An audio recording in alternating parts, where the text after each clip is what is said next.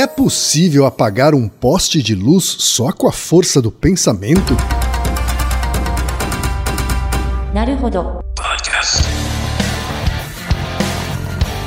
Bem-vindo ao Naruhodô, podcast para quem tem fome de aprender. Eu sou Ken Fujioka. Eu sou o Altair de Souza. E hoje é dia de quê? Fúteis e úteis. Se você já sabe que o podcast Naruhodô agora está no Orelo, aguenta até o final deste recado que tem coisa boa vindo aí. Se você não sabia, agora sabe. E é por meio do Orelo, uma plataforma de apoio aos criadores de conteúdo, que você ajuda o Naruhodô a se manter no ar. Você escolhe um valor de contribuição mensal e tem acesso a conteúdos exclusivos, conteúdos antecipados e vantagens especiais. Além disso, você pode ter acesso ao nosso grupo fechado no Telegram e conversar comigo, com Altair e com outros apoiadores. E não é só isso. Toda vez que você ouvir ou fizer download de um episódio pelo Orelo, vai também estar pingando uns trocadinhos para o nosso projeto. Agora sim a coisa boa. Quem apoiar o Naruhodô pelo Orelo até o final de fevereiro, sejam novos apoios ou apoios que antes estavam nas plataformas Apoia-se e PicPay, vai concorrer a vários vales presentes do Naruhodô. E isso vale também para quem já fez o apoio no Orelo antes deste recado. E é isso mesmo, são dezenas de vales presentes para você usar como quiser na americanas.com. Mas para participar do sorteio, o apoio precisa ser feito até o dia 28 de fevereiro. Combinado? Então baixe agora mesmo o app Orelo no endereço orelo.cc ou na sua loja de aplicativos e ajude a fortalecer o conhecimento científico. Querido ouvinte, querido ouvinte, chegamos ao momento Alura. E sabe o que é que voltou? Ela mesma, a imersão dev da Alura. É um curso totalmente gratuito com 10 aulas e toda uma rede de apoio para você aprender programação do zero. É isso mesmo, você vai aprender a escrever seu primeiro código. Não tem pré-requisitos, não tem segunda parte só para quem paga, é para todo mundo mesmo. Ah, e essa edição da Imersão Dev vai contar com uma intérprete de Libras nas aulas para torná-las ainda mais acessíveis. Olha só que massa! Você que sempre quis aprender programação, o seu momento chegou.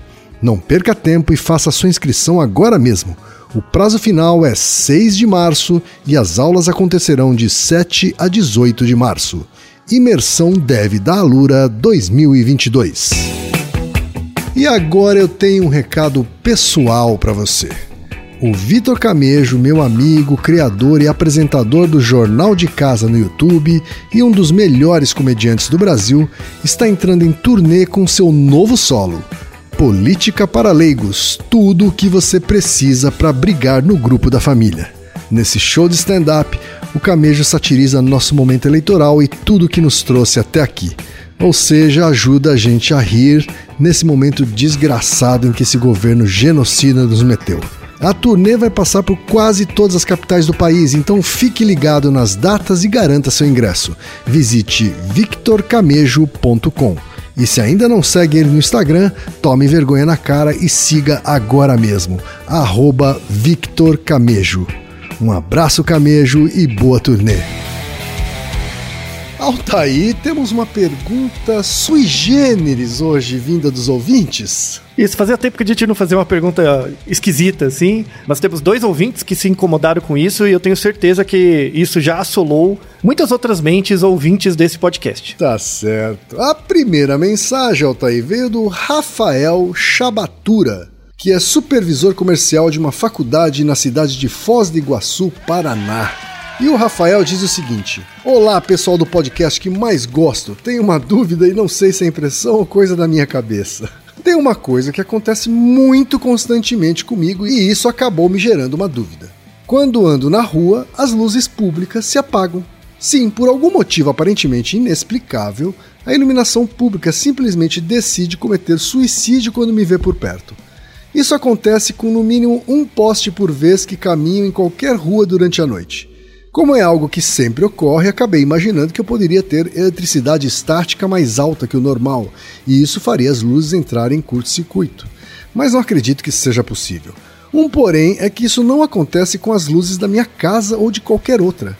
Há também a possibilidade de o serviço de iluminação pública ser tão ruim que sempre tem alguma luz queimando, mas a minha dúvida surgiu realmente quando amigos me questionaram sobre esse fenômeno, pois quando andava com algum deles isso sempre acontecia, mas quando o grupo estava sem mim, não.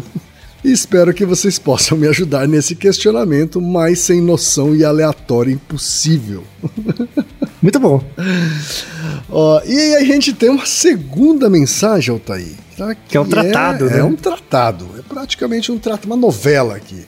Tá, que veio do Bruno Soares, que é servidor público em Cuiabá, Mato Grosso. E ele diz o seguinte: agradeço a vocês, ao Reginaldo e todos que estão por trás dessa maravilha que é o Naruhodô.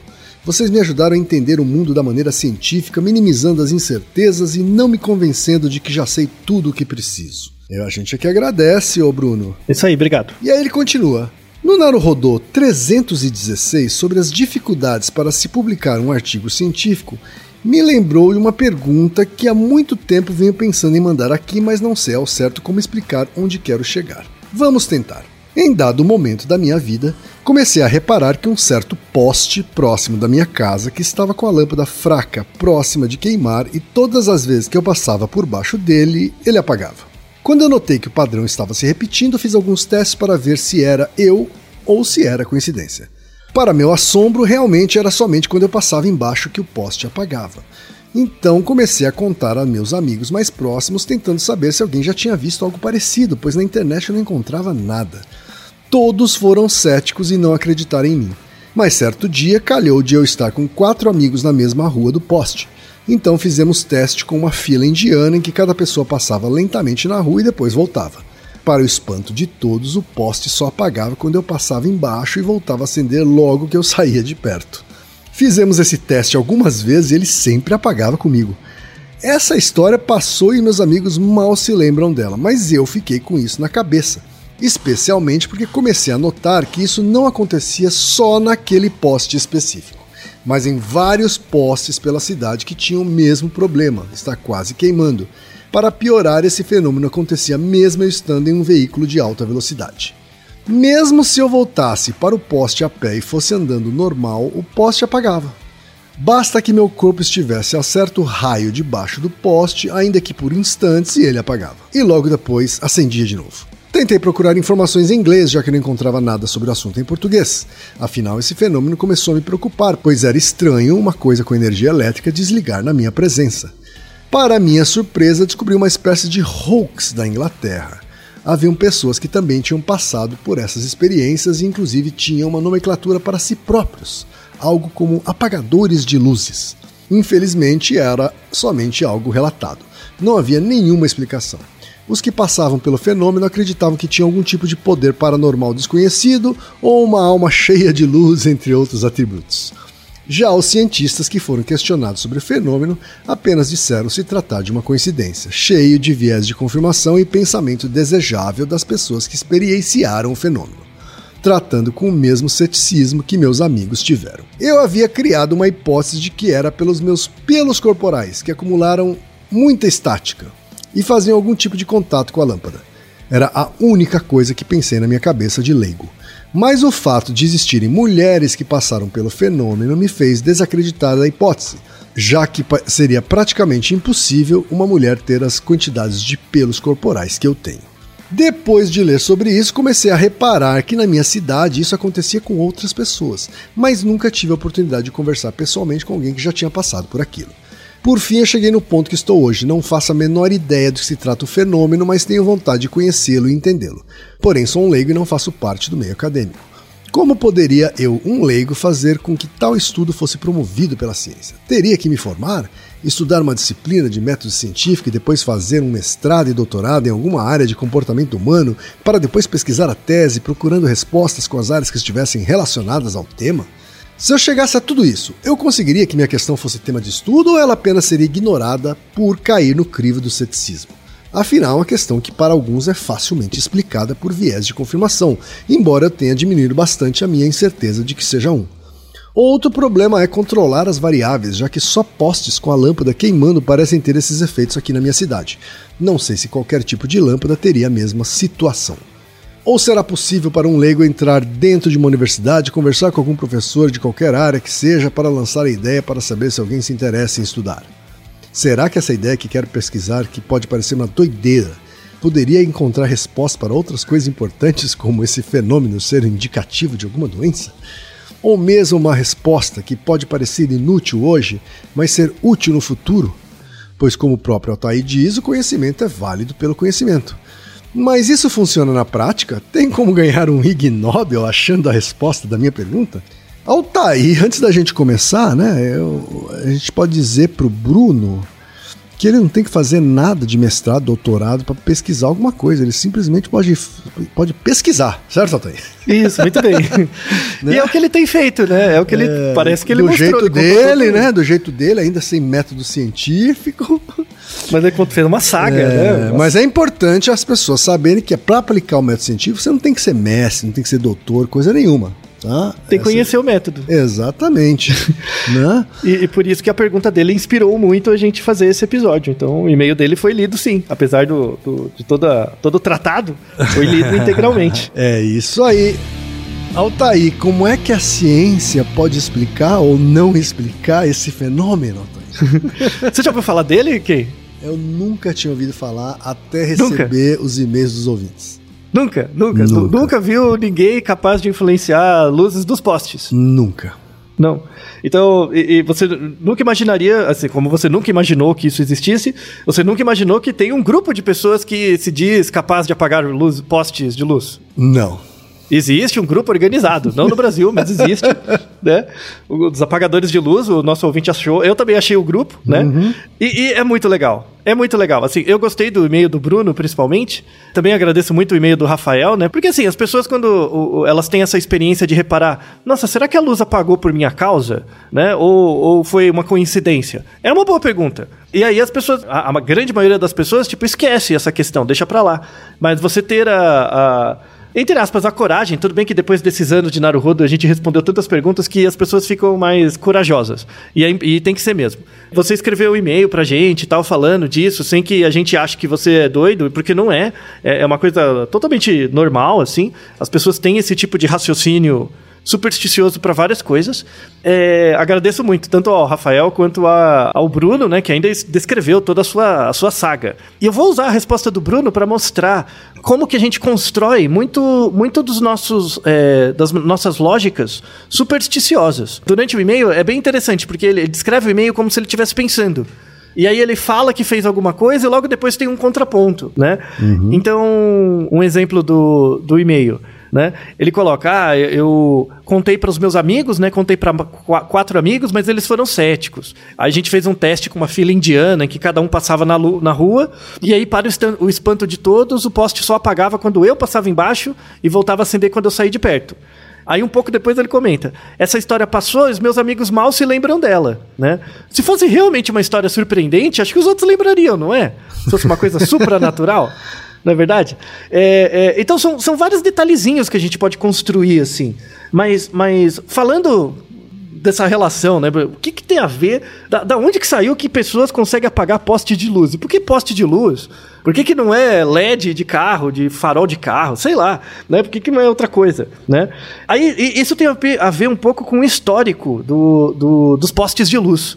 Né? Hum. Eu sei que a gente já nasceu numa, numa época que os postes de luz eram muito comuns, uhum. mas é muito interessante falar sobre iluminação pública. Né? Vamos deixar um livro na descrição sobre o histórico da iluminação pública, que é muito legal. Né?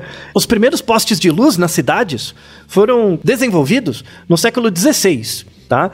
Assim, os primeiros postes mesmo, que você tem um poste com uma luz em cima, tá? Foi no século XVI. Significa que até então a, a iluminação era a vela ou coisa do gênero? A gás? Nem gás. Não, não, não existia gás naquela, nessa época. Uhum. É, em, em geral era por óleo, uhum. né? Você tinha tipo um lampião mesmo com óleo, assim. Né? Certo. E, e, mas, mas já tem registros de utilização de iluminação pública na Grécia e na Roma antiga. Uhum. Mas era muito localizado, era em poucos lugares. Então a maior parte dos locais era escuro E alguns locais muito importantes tinham uma iluminação com óleo, sobretudo, tá? Lanternas, né, do tipo, que ficavam ali durante o período da noite, tá? No século XVI começou um pouquinho mais. É, no século XVII, em Paris, você já tinha cerca de duas- 2.700 postes de luz, com, com luzes que não eram óleo, é, que não eram gás ainda, eram óleo. Aham. É, e existia uma profissão nessa época, que começou no século XVI e XVII, que era o lanternário. O lanternário era a pessoa que acendia as lanternas toda noite e apagava de manhã.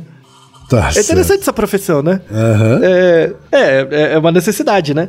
É, alguém tem conforme que a fazer, cidade- alguém tem que fazer, né, Otávio? Alguém tem que fazer, né? Não é elétrico, a eletricidade surgiu depois. Em Londres, é, cresceu mais a necessidade disso, é, e essa era uma profissão infantil, uma profissão das crianças e adolescentes, que era chamado de Link Boy. Link, Link Boy. Boy. Uhum. Link Boy.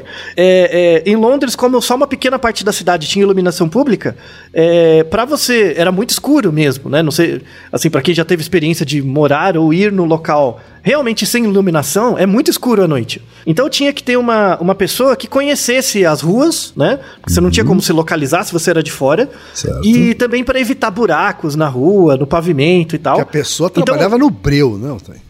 No breu total. Uhum. E aí o Link Boy eram, eram menino, meninos ou crianças, adolescentes eh, jovens, que andavam com uma tocha. Sabe aqueles filmes que anda com uma tocha e você vai seguindo? Tá. Sim, É- sim. é bem isso, né? E essa profissão do Link Boy, ela, ela existiu até o começo do século XIX. Uhum. Não, não, não faz tanto tempo que parou. Só no século XIX, por exemplo, em Londres, a gente começou a ter a iluminação a gás mesmo. E que gás que era? Era a partir do carvão, tá? Então, a partir do, de, um, de um produto do carvão que é chamado gás de hulha, né? O gás de hulha, que é um, um produto de um tipo específico de, car de carvão de boa qualidade, é, isso foi era colocado no, nos lampiões e na iluminação a gás das cidades. No Brasil começou no século XIX também a iluminação, né? A, a, a gás, também com gás de hulha.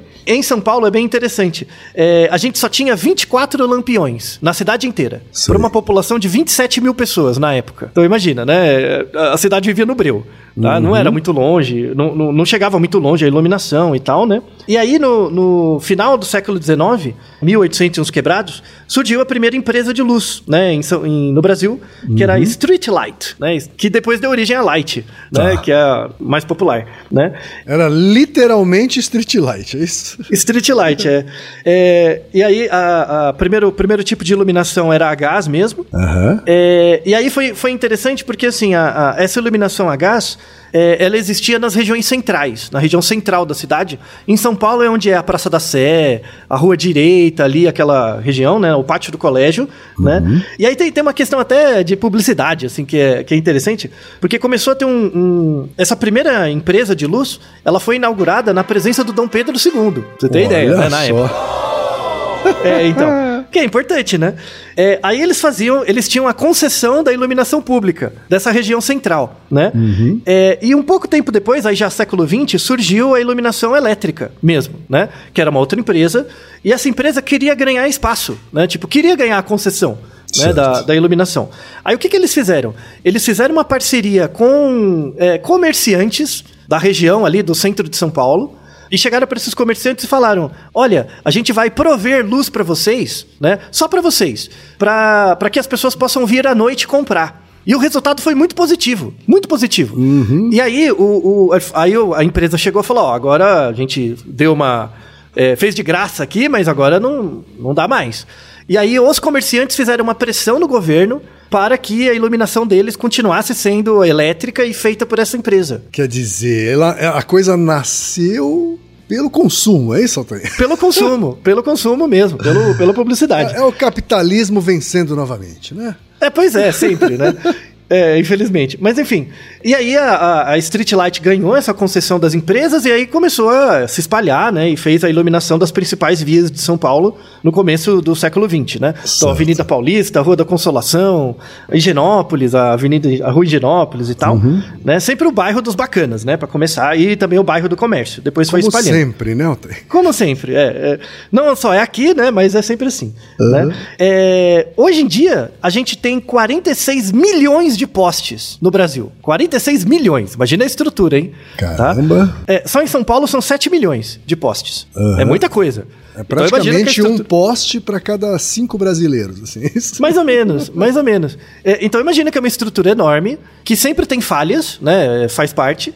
E, e por ano são trocados 13 mil postes. Então imagine que é uma estrutura grande, né? De gestão, manutenção e tal. A iluminação pública é super importante, sobretudo para manter o lugar iluminado, para você ver se tem alguma coisa, para dissuadir crimes, né? Ajuda, porque assim, na verdade a gente tem até colocou um artigo que a presença de iluminação pública não reduz a quantidade de crimes, mas reduz, por exemplo, as pessoas evitarem é, se colocar numa situação onde o crime pode acontecer. Então, quando você está no breu completo, quem o malfeitor tem mais chance de fazer alguma coisa perto de você antes que você perceba. Sim. Quando está iluminado, você tem um pouco mais de chance de avaliar o contexto, né? Mas aí, como, como consequência final, acaba tendo menos, né? acaba tendo menos, assim, porque as pessoas, é, é, a, a pessoa fica mais esperta, né? Não que isso diminua a intenção do malfeitor, mas, de, mas as pessoas ficam mais ligadas. Sim. Né? é, Tanto que, isso. assim, uma das, uma das principais medidas, e talvez uma das mais baratas, né, para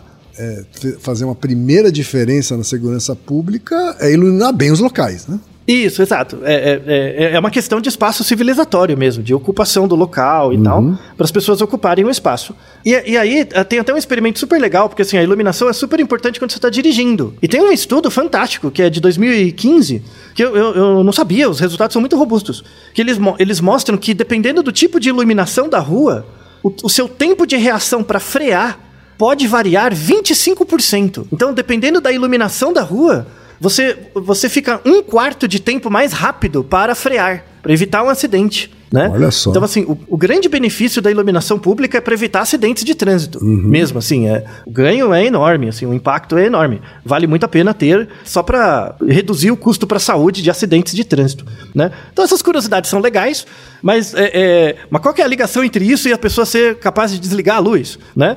É, a gente viu que a, a iluminação pública começou com óleo, depois foi indo para iluminação a gás, depois elétrica. Agora a gente tem células fotossensíveis de sódio, né? São a, o tipo mais comum, né? De, de lâmpada. É, então, assim, é, é, por que, que começou essa, essa, essa, essa coisa das pessoas ficarem achando que elas apagam a luz né, de postes? Primeiro, existem muitos postes, são milhões, né? É, é uma coisa. É, segundo, o, o, as, a- a- as pessoas têm uma dificuldade de entender assim a, a- o poder que elas têm no ambiente, tá? O, o- as propriedades que elas têm no ambiente. E aí, assim, é, é, esse é, essa pergunta, sobretudo do Bruno, é muito legal para mostrar quais as características fundamentais de um, de um teste científico. E é isso que eu vou. Porque assim, o, o, Bruno acho que mandou pergunta esse ano. Mas o nosso outro ouvinte, o Rafael, ele mandou pergunta em 2017. Porque essa é uma pergunta que eu estou há uns anos pensando.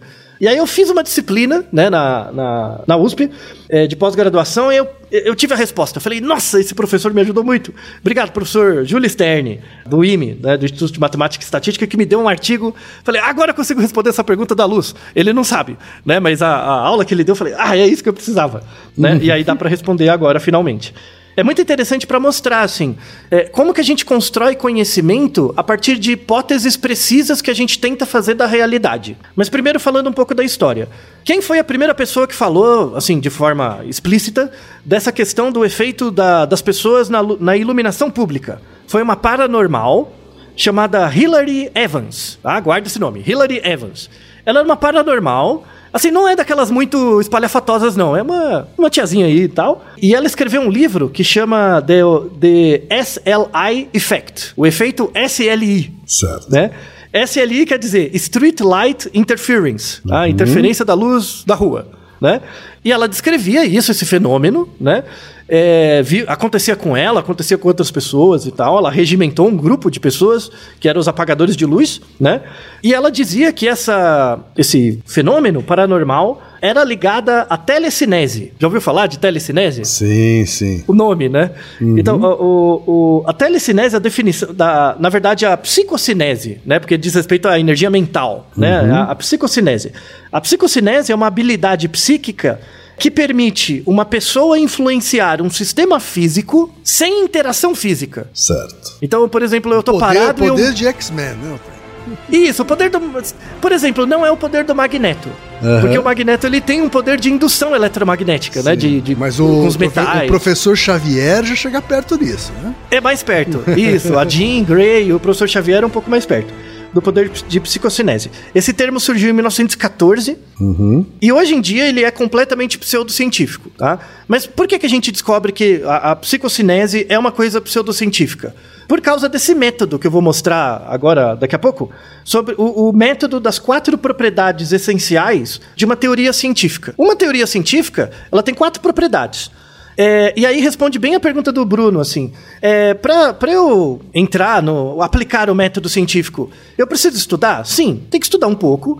Mas esses esse, esse método poderia estar, por exemplo, no ensino médio. Sem né? no, no, no- no ensino médio, você pode ensinar uma pessoa a pensar em função dessas quatro propriedades, tá? Essenciais de um que a- assim tecnicamente a gente chama de alto valor, que eu vou explicar, mas é de qualquer hipótese científica precisa, tá?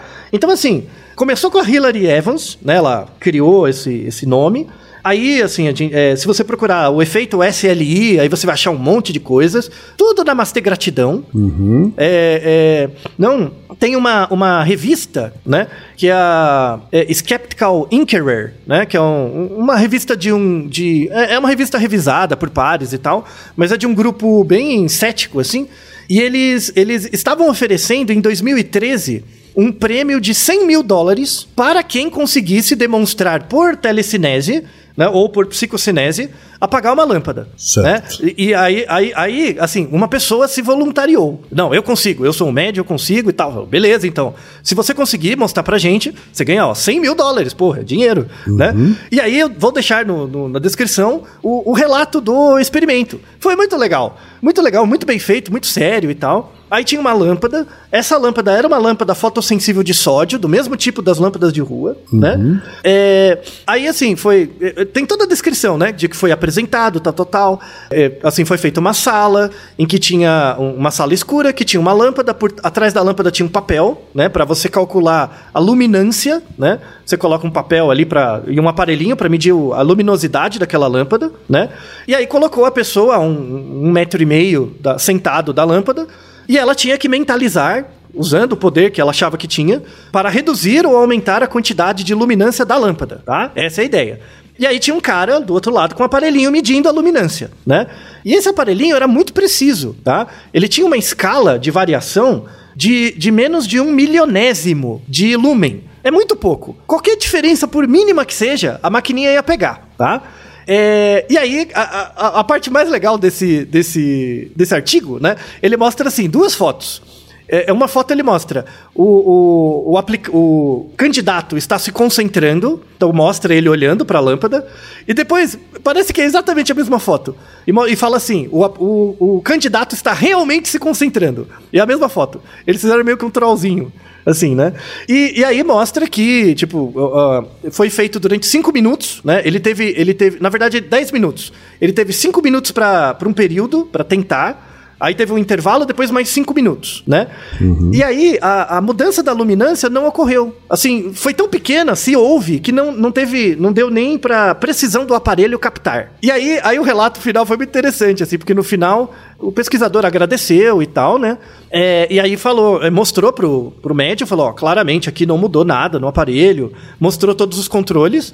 E aí, aí, aí tem o relato final, assim, do, do médico, falava assim, é engraçado, eu, eu realmente estou desapontado porque eu acreditava que eu ia conseguir.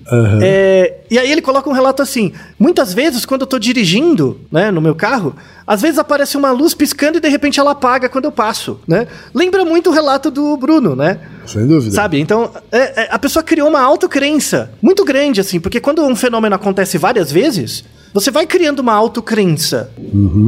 Então, o- quando você submete isso a um método é, é, controlado e vê que falha, né?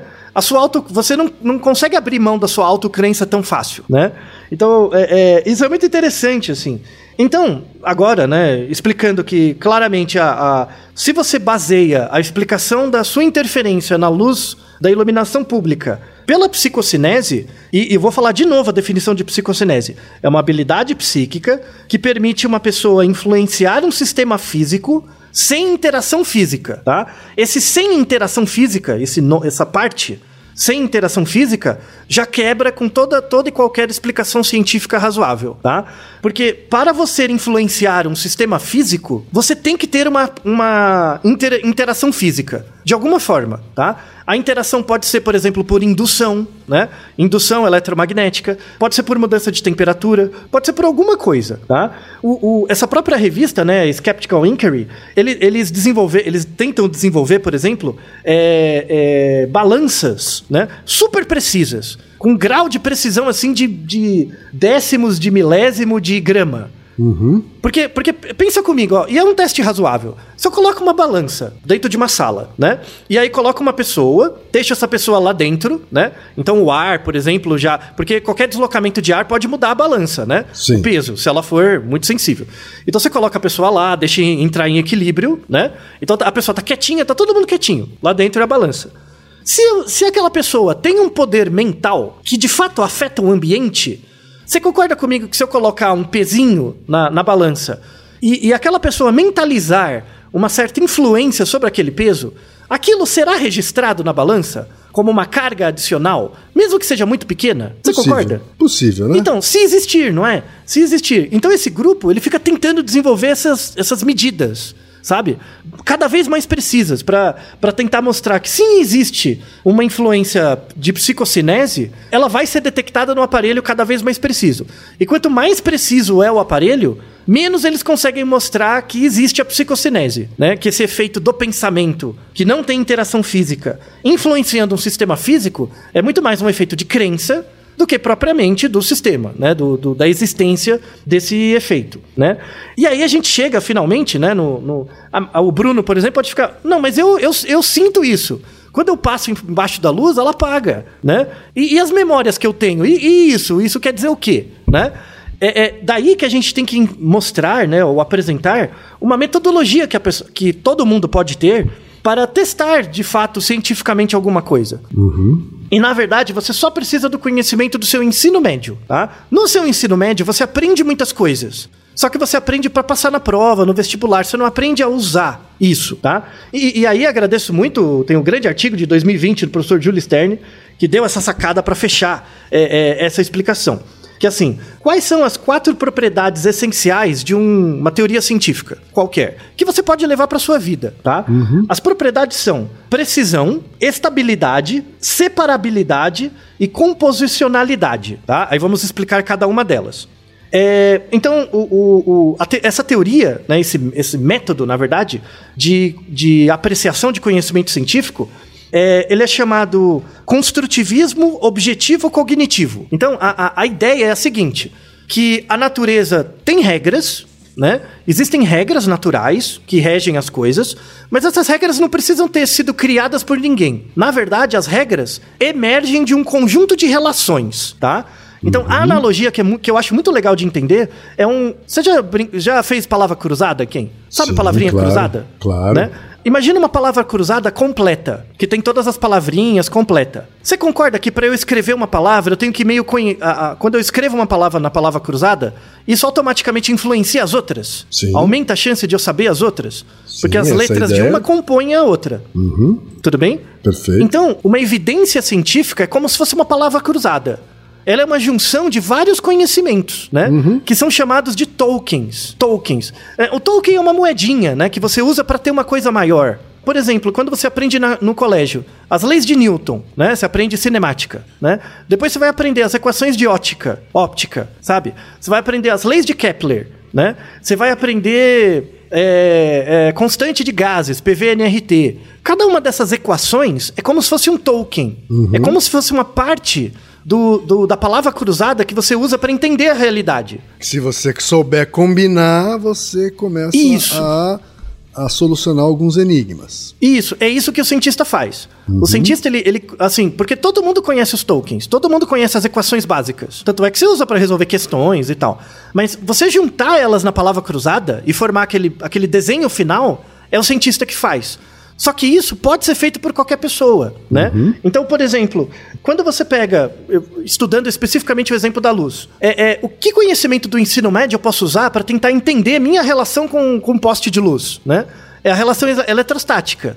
Aí você vai estudar, por exemplo, a lei de Coulomb. Lei de Coulomb, de campo magnético, força e tal.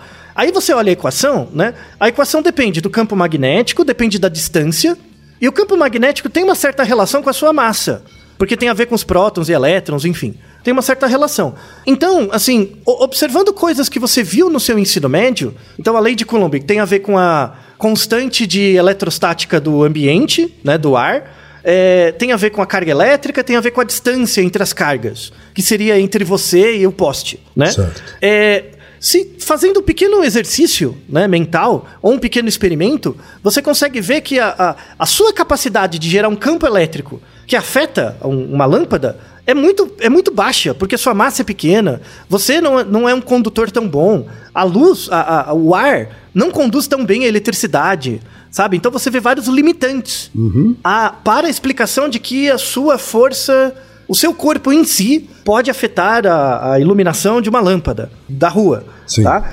Outra coisa que você pode pensar, não, mas então não é uma questão eletrostática, é uma questão mental mesmo. Aí a gente volta no exemplo, por exemplo, da balança. Se você tiver uma balança precisa o suficiente, qualquer interferência que você faz com a mente, se afeta aquele sistema físico, tem que aparecer na balança. Se não aparece, é muito mais uma crença do que uma observação real.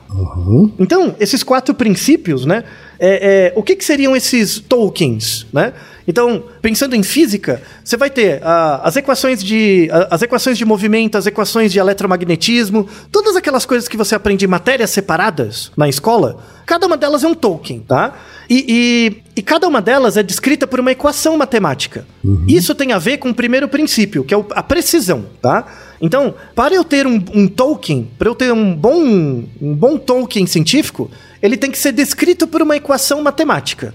Mas não necessariamente uma, uma equação formada por letras. Ela tem que ser descrita por quantidades. Então, quanto mais eu faço de uma coisa, mais tem que acontecer da outra, ou menos, sabe? Para as pessoas não fugirem. Ah, se tem que ser matemática, eu sou de humanos, vou fugir. Não é assim, tá? Tem que ser descrito por, por, em- por relações de correlação. Quanto mais eu afeto uma coisa, menos afeta a outra, tá? Então, por exemplo, a observação do nosso, do nosso ouvinte, Bruno, ela é uma, uma observação que tenta ser precisa. Ele testa várias vezes, tenta ver. Então ele está usando a precisão. Ele está tentando reduzir a incerteza, ou tentando usar métodos mais precisos. Chama os amigos, enfim, tá? Só que ter precisão não é suficiente. Ter precisão não é suficiente. Tem que ter estabilidade. O que, que seria estabilidade? Esse método, esse sistema, essa equação, essa observação tem que acontecer em outros contextos. Tem que acontecer em outros contextos. Tá? Então, por exemplo, você pega a lei de Newton, ela funciona em várias situações. Você pode mover um carro, você pode mover uma casa, você pode mover uma pessoa, uma pedra, um, um- vários sistemas ela se aplica. Isso que é a estabilidade. Isso tem a ver com a palavra cruzada também. Então, o- o- aquela palavra cruzada formada a partir daquelas letras, né, e daquelas palavras, porque é, na palavra cruzada você tem uma pergunta, cada pergunta tem uma resposta, né, que seria uma é, a palavra, e essas palavras se concatenam para formar aquele desenho todo, né, onde tudo se encaixa. O que, que seria na palavra cruzada aquela pergunta? É a teoria. Então eu coloco F igual a M vezes A, a segunda lei de Newton. Aquilo é uma pergunta, né? Quando eu aplico aquela pergunta no, no ambiente, vai dar uma resposta. A resposta é uma parte, uma palavrinha do, do- do- da palavra cruzada. Tudo bem, Kim? Então, você pode gerar inúmeras palavras cruzadas, com várias palavras diferentes. Só que as palavras são respostas a partir das mesmas perguntas. Então imagina uma palavra cruzada em que cada pergunta da palavra cruzada é uma equação. A equação de eletromagnetismo, a equação de ótica, a equação de distância, a equação de velocidade. Cada uma de- dessas equações aplicadas vai gerar respostas diferentes dependendo do contexto onde você aplica, né? Gerando desenhos diferentes do- da palavra cruzada como um todo a partir das mesmas perguntas, tá? Então, o- o- o- essas perguntas que formam a palavra cruzada, elas têm que ser precisas, elas têm que ter estabilidade, elas têm que ter separabilidade ou ortogonalidade. Que é o seguinte, que o, o que uma coisa explica não pode ser o que outra coisa explica. Então, por exemplo, quando eu explico a equação de movimento, ela explica movimento, ela não explica ótica. Se eu for, se eu for transpor o meu problema para um problema de ótica, eu tenho que fazer adaptações. E aí surgem outras equações. Tudo bem? Ok. Então, quando eu saio de um fenômeno de movimento para um fenômeno eletromagnético, tem princípios comuns, né? Mas as equações que descrevem são diferentes. Porque elas são separadas, elas são ortogonais. Então, você, por exemplo, quem está sentado na, na minha frente virtualmente, né? Existe, por exemplo, um fenômeno físico em você que pode ser descrito de um ponto de vista de movimento, de um ponto de vista eletromagnético, de um ponto de vista é, é, elétrico, né? Tem, tem essas equações. Então, você é uma composição de vários níveis de análise físico, cada um deles descrito por uma equação. Então, o fenômeno que eu tenho de observar você é como se fosse uma palavra cruzada, em que cada, em que cada é, palavra né, desse, desse desenho é uma equação. Tá? É uma equação. E, e a maior parte das pessoas viu a maior parte dessas equações no ensino médio. O que você não viu é como juntar. Sim. Esse é o problema. Como que você junta para resolver um problema complexo. você já conheceu essas equações em algum momento, né? Isso. Aí a gente entra na é, precisão, estabilidade, separabilidade, composicionalidade. A composicionalidade também é chamado de boa adaptação. Então é assim, eu, eu, eu tenho as minhas perguntas, cada pergunta dá uma resposta, essa resposta é precisa, né? Elas são estáveis, se aplicam em várias situações, elas são separáveis, o que uma coisa explica não necessariamente é igual à outra, né? Não tem redundância. E aí, a boa adaptação seria o seguinte: eu juntei tudo, formei minha palavra cruzada. E eu aplico na realidade, eu consigo prever coisas. Dá certo, sabe? Esse desenho que eu formei, ele é igual ao desenho que eu vejo na realidade. Isso que é chamado boa adaptação, tá? Então, às vezes você tem teorias que são precisas, estáveis e separáveis. Só que não tem essa, essa propriedade de boa adaptação. Quer saber um exemplo? Mapa astral. Mapa astral é assim. Mapa astral é baseado em regras precisas, porque são distâncias, né? É algo muito bem descrito, assim, astronomicamente, a posição dos astros. Você mede, é muito preciso. Você pode melhorar, inventar um telescópio melhor, enfim. Então, a mapa astral é preciso, é estável, você vai aplicando ao longo do tempo, o método é o mesmo, né? É, é separável, então você medir. O método que você usa para medir o ascendente é diferente do método que você usa para medir uma outra, uma outra coisa dentro do mapa. Só que, quando você pega aquilo, esse método que parece científico, e aplica na realidade, ele não prevê nada. Tipo, aí cai na pseudociência, né? Não tem uma boa adaptação aos fenômenos, tá? Então, muita gente consegue fazer métodos bem bonitinhos, parece tudo bonito, tem equação, parece muito sério. Mas quando você vai ver na adaptação, não, não bate. Tá? Eu, eu peguei um exemplo extrema de, mapa, de, extrema de mapa astral, mas tem coisas muito modernas que caem nesse princípio de boa adaptação, não funciona. Por exemplo, método econométrico para prever a ação na bolsa. Day trade, parece um monte de equação, né? Tipo, vou ver os modelos, aí você vê um Parece livro, que parece... faz sentido, né? Isso. Tem precisão, estabilidade, separabilidade. Você vai ver a boa adaptação é a merda. né? Ou seja, não funciona enquanto método. Tá? E é muito difícil de auditar. Né? Então você vê um texto, tem umas equações, imagina que você entende, você é de exato, você lê as equações, pô, faz sentido, né? Aí forma um desenho no final do texto, mó bonito, fala, pô, então a gente vai usar isso para prever, né? Vai ganhar dinheiro, fala, pô, legal, né? Mas qual que é o grau de, de boa adaptação? Quanto que isso prevê da realidade de verdade? Aí não tem essa parte. Não tem essa parte. Seja porque não existe o teste, seja porque quando você faz o teste não dá resultado, ou seja porque a pessoa que aplica não tem memória suficiente para lembrar, né? Aí tem um artigo clássico do Daniel Kahneman, ganhador, ganhador do Nobel, que ele comparava em. em, é, ele pegou durante dois anos. Sabe quando você lê- ouve o jornal? Não tem os relatos que o analista econômico fala de- do que, que vai acontecer com a economia? Todo, todo dia ou toda semana tem esse, esse comentador econômico, né? Ele pegou nos Estados Unidos lá durante dois anos tudo o que os comentadores econômicos falavam, né? E aí ele foi ver, né? Ele foi ver é, é, qual que era a taxa de acerto, né? Desses economistas, pensando que são economistas sérios, tá? A taxa de acerto lembra muito o acaso. Ou seja, é toda uma teoria bem construída, precisa, estável, separável, que quando chega na adaptação simplesmente não dá certo, né? É, esse último princípio é super importante, assim. É, é, eu vou dar um, um exemplo de, uma, de um método científico, de uma, teo, de uma hipótese científica que funciona, que eu descrevi no episódio 257, que é sobre sons binaurais. Né? Nesse episódio, eu fico descrevendo os tipos de onda que o nosso cérebro produ produz né, internamente. Tá? As ondas alfa, beta, delta, gama e tal. E aí eu comento naquele episódio que essa, a construção dos tipos de onda né, do cérebro ela foi feita historicamente. Então, quando eu coloco um eletrodo na sua cabeça, sai uma ondinha. Eu não sei se você já fez uma polissonografia aqui, né? Quando, Já. quando eu coloco um, um eletrodo na sua cabeça, sai uma ondinha, né? Essa ondinha, ela é toda complexa. Tem uma equação que descreve ela, mas é muito complexa, né? Aí um cara chamado Fourier, ele descobriu matematicamente uma coisa. Ele fala, se você pegar uma onda complexa e decompor numa soma de ondas mais simples, essa- essas ondas mais simples vão ajudar a descrever esse processo complexo. Lembra muito a palavra cruzada. Então, quando você está olhando. Só que é o caminho contrário. Você está vendo a palavra cruzada completa. Sim. Tá? Completa. E o que você quer saber são as perguntas que geraram cada palavra. É o contrário. Então, quando eu ponho o eletrodo na sua cabeça, eu vejo a onda. Toda complexa, toda esquisita, é a palavra cruzada. Aí o que, que eu faço com aquela onda? Eu decomponho numa soma de ondas mais simples. Ou seja, eu estou achando as palavras. Eu estou achando cada palavra separada. Tudo bem? Consegue imaginar? Tá? Então, uma onda bem complicada é a, é, é a soma de outras três ondas. Então, cada uma dessas três ondas é como se fosse três palavras.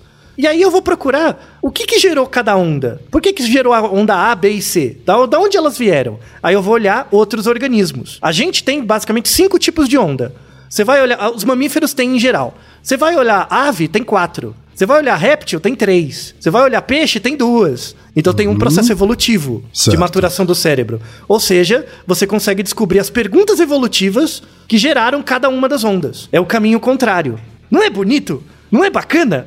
E aí eu Olha consigo onde validar a a, gente teoria. chegou, né, Altair? Fantástico, fantástico. Olha Isso onde é a gente coisa- chegou com uma pergunta sobre luz do poste. Pois é, mas é formidável. E, e- e aí tem um. Tem um, um- um- Por isso que, por exemplo, você usar eletroencefalograma para avaliar os padrões de, de sono e inferir coisas sobre a qualidade do seu sono é um método científico confiável, reprodutível, com boas adaptações. Por quê? Porque você consegue, a partir dos dados base, a partir dos tokens, construir a, a- a- o quebra-cabeça ou a palavra cruzada, e a partir da palavra cruzada completa, você consegue chegar nas palavras. Certo. Né? E essas são as características para um método científico. Então, essa teoria do EEG, do eletroencefalograma, levou 150 anos para construir. Demora muito tempo. Muito tempo. Muito mais do que a vida de uma pessoa. E o que não é o caso, me parece aqui, do fenômeno que foi explicado pelo Rafael e pelo Bruno, né? Exatamente, exatamente. Então, assim, na precisão, até entra, né? Porque você tenta, né? Só que quando você vai na estabilidade, separabilidade e a boa adaptação, falha. Né? Falha. E é por isso que a única explicação possível para o fenômeno é uma explicação é, pseudocientífica, que é por causa da psicocinese. Certo. E aí, voltando na definição de psicocinese, é uma habilidade psíquica que permite uma pessoa influenciar um sistema físico sem interação física. É como se eu dissesse que tem uma palavra fora da palavra cruzada que ajuda a completar a palavra cruzada, mas não tá lá. Certo. Entende? Ou seja, né, não faz Ou- sentido. Ou seja, tá, tá fugindo da regra, né? É isso. Então, o, o, para fechar né, é, é, esse episódio, o, o- essa, você pensar os fenômenos naturais como uma, é, uma palavra cruzada composta por palavras e cada pergunta é uma coisa que você aprendeu no seu ensino médio, mostra que, na verdade, o seu ensino médio te ajudou numa parte, mas falta juntar, né? Falta juntar. Por exemplo, hoje em dia, e aí é bem atual, você vê pessoas com escolaridade alta, mestrado, às vezes doutorado em algumas áreas, que não entendem como funciona o DNA.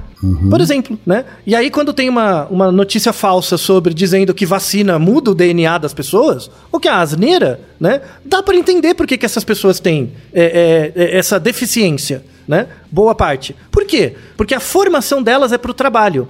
Ela não é formada para gerar o que é o, a palavra cruzada ela é formada só para entender algumas perguntas. Então, im- imagina como se fosse uma grande palavra cruzada que a pessoa só respondeu um pedacinho, né? Quando cai uma pergunta na vida dela de outra área, ela simplesmente ignora completamente porque não vê a relação com a- o pedaço da palavra cruzada onde ela está localizada.